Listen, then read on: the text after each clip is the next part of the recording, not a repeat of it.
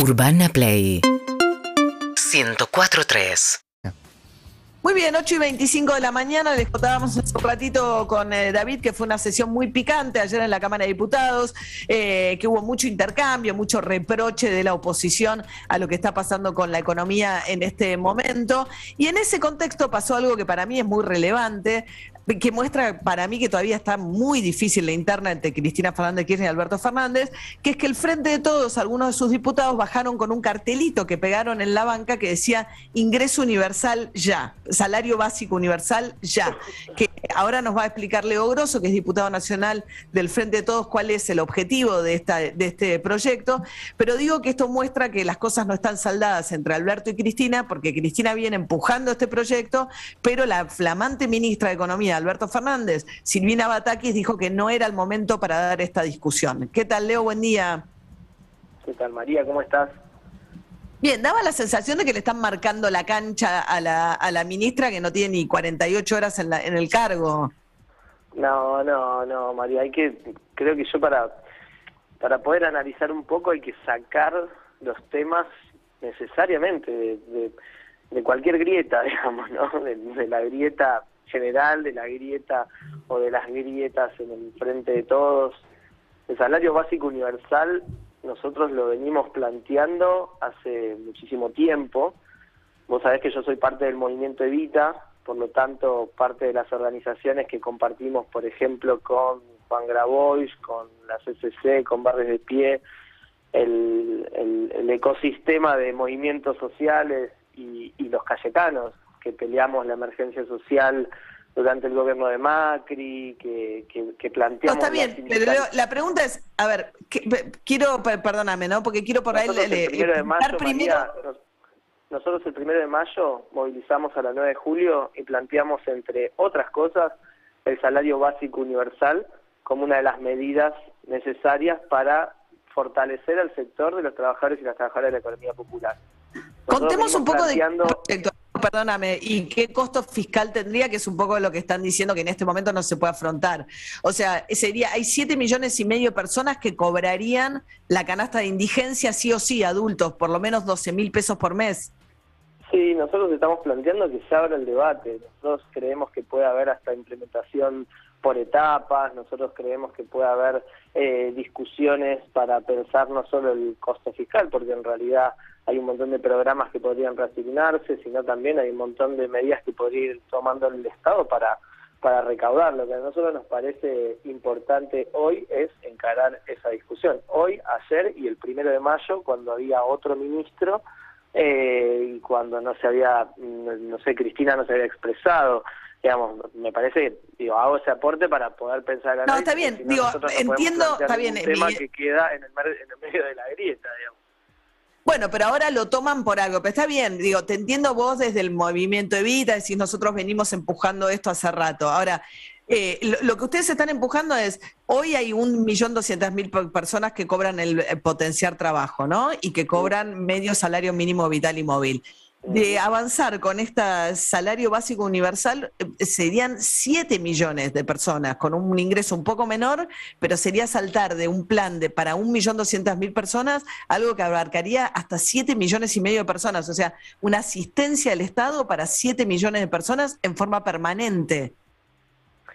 Sí, exactamente, y nosotros queremos que se abra la discusión en Argentina y lo venimos planteando hace un tiempo y no es lo mismo que un programa como el Potencial Trabajo, que en realidad es un programa que está destinado a acompañar y a fortalecer experiencias cooperativas de la economía popular o individuales de la economía popular que es lo que nosotros venimos diciendo hay que hacer para resolver la crisis en la Argentina, acompañar a estos sectores. Es una discusión que nosotros vamos a seguir dando. Porque Pero cómo lo financias, Leo? O sea, ¿cómo financias? Porque hay... Disculpame. ¿Cómo lo financias? Es 0,7 puntos, de, por lo menos casi un punto del PBI, tengo entendido por el cálculo. ¿Ustedes calcularon qué costo tendría y cómo se financia?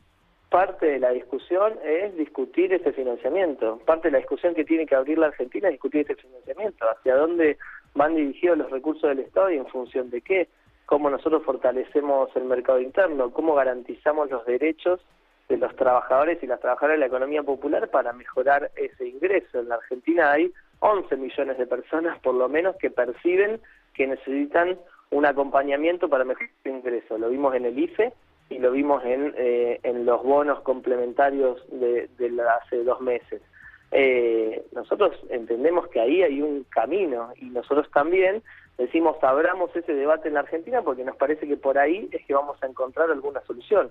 No queremos cerrar ningún debate porque entendemos que una medida como esa tiene que tener niveles de acuerdo más que transversales para poder establecerse como una política pública eh, que garantice este derecho. Ahora la mejora del ingreso, la garantía de que nadie esté por debajo de la línea de indigencia en un país como el de la, como Argentina que viene teniendo números de pobreza e indigencia cada vez más altos. Bueno, es un debate, tenemos nuestra verdad relativa, diría eh, Néstor, pongámoslo arriba de la mesa y veamos si es posible, cómo, si es posible por etapas, Ahora, Leo, yo te, yo te digo, eh, eh, eh, y no te hago cargo a vos como, como representación del kirchnerismo en ese sentido, pero es muy contradictorio que, digamos, hay un lugar en el que no se puede, estamos hablando con Leo Grosso, que es diputado nacional del Frente de Todos, sobre el proyecto para el salario básico universal. El kirchnerismo simultáneamente frena lo que es la quita de subsidios, sosteniendo un peso gigantesco sobre el presupuesto nacional y el déficit de lo que tiene que ver con subsidiar a clases medias y altas con la, boleta de luz y gas y además da este planteo y además da el planteo de la moratoria para ingresar gente a la caja jubilatoria. Es insostenible. Y Cristina Kirchner dice que el déficit no importa. No, hay manera que no importe el déficit. Entonces, si decís, bueno, vamos por la renta universal, pero a la vez que no, no, están dispuestos tampoco a la quita de subsidios. Yo no entiendo, me cuesta enormemente entender la lógica por la cual se frena la quita de los subsidios. Bueno, pero entonces lo tenés que preguntar a ellos, digamos, ¿no? Eh, no voy a hacer exégeta de las posiciones de otros compañeros y otras compañeras, digamos, me parece que es eso, yo creo que está bien la quita de subsidios, me parece que eh, de alguna manera hay que ir eh, ordenando esa situación, creo que el Estado tiene capacidad mejorando su recaudación, por ejemplo, tiene capacidad avanzando con proyectos como el que presentó el ministro anterior de la renta inesperada, el Estado tiene capacidad de mejorar la recaudación, como vos decís, mejorando los subsidios en materia energética, que hay un montón de sectores que yo recibo subsidios, digamos, no porque renuncié, pero un montón de sectores eh, reciben subsidios que no lo necesitan y ahí se puede pensar de dónde podrían salir los recursos para proyectos como este tipo. La Argentina eh, es país donde el problema principal es la mala distribución de la riqueza, digamos, además de otros problemas, por supuesto, no quiero negar ni, ni, ni, ningunear ninguno de los problemas que estamos teniendo hoy o que venimos arrastrando hace unos cuantos años, pero a nosotros nos parece que estas discusiones son pertinentes siempre, porque en realidad en la Argentina lo que nosotros tenemos que construir es cómo eh, incorporamos al espectro de los derechos laborales a 11 millones, 7 millones de trabajadores y trabajadoras de la economía popular que todos los días trabajan, que no tienen un empleo formal, que no van a una fábrica, que no tienen un patrón, pero todos los días trabajan y por lo tanto están afuera de, todo el sistema de derechos, afuera de todas las instituciones que garantizan los derechos, porque no tienen sindicato, no tienen convenio colectivo, no tienen legislación laboral. Eso es un trabajo que tenemos que empujar todos los sectores y que el Estado debe reconocer. Y ahí hay una llave. Leo, el salario básico universal es una política central para nosotros. Leo Grosso, diputado nacional del Frente de Todos, miembro del Movimiento Evita. Muchas gracias y buen día. ¿eh? Gracias a vos. Hasta luego. Hay un debate, ¿no? Hay un sector, es cierto, es un proyecto que ahora toma Cristina Kirchner movimientos sociales venían empujando hace rato, pero la Cámara de Diputados tiene que resolver la media sanción que le llegó del Senado para una nueva moratoria jubilatoria, que el Poder Ejecutivo tampoco quiere. Yo lo que no puedo entender, eh, de David, y algún día alguien me lo va a explicar, es la, la decisión del kirchnerismo, del Instituto del Cámpora y el Patria, de frenar la quita de subsidios. O sea, y seguir metiéndole peso, eh, digamos, seguir empujando proyectos que significan más fondos en un Estado que ya tiene un déficit enorme y no logran avanzar con la quita de subsidios. No lo entiendo. No, no queda muy en claro las razones del por qué el kirchnerismo más duro se niega a la quita de los subsidios. Este, porque si uno va hacia el pasado del kirchnerismo, fue la propia administración de Cristina Kirchner quien lo quiso sacar en algún momento, después dijo, bueno, el que quiera renuncia a, los subsidios, este, no renunció casi nadie, obviamente, Pero, eh, este, en Bueno, ese pero el kirchnerismo fue el responsable de mantener todo congelado 10 años. O sea, cuando llega Néstor Kirchner estaba Sí. bien, porque era la explosión, pero tuvieron, y ahí, digamos, tuvieron 12 años de congelamiento. Yo no lo puedo entender, pero no lo puedo entender, ¿eh? Después es verdad, como decís vos, cuando llegó Kisilov, el final del mandato, el segundo mandato de Cristina, intentaron hacer Sí. algo con eso y no pudieron y desistieron. Y ahora no hacen, hacen todo por impedir que pueda publicarse el maldito formulario para parar con la quita de subsidios, para avanzar con la quita de subsidios. Y en esto que yo te decía al principio del programa, de no, no queda claro si era una cuestión personal con Guzmán, que arrastraban desde el acuerdo con el Sí. Fondo Monetario Internacional, o es una cuestión ideológica respecto de los subsidios. Vos ha- hablabas sobre eh, el proyecto de ley de moratoria jubilatoria.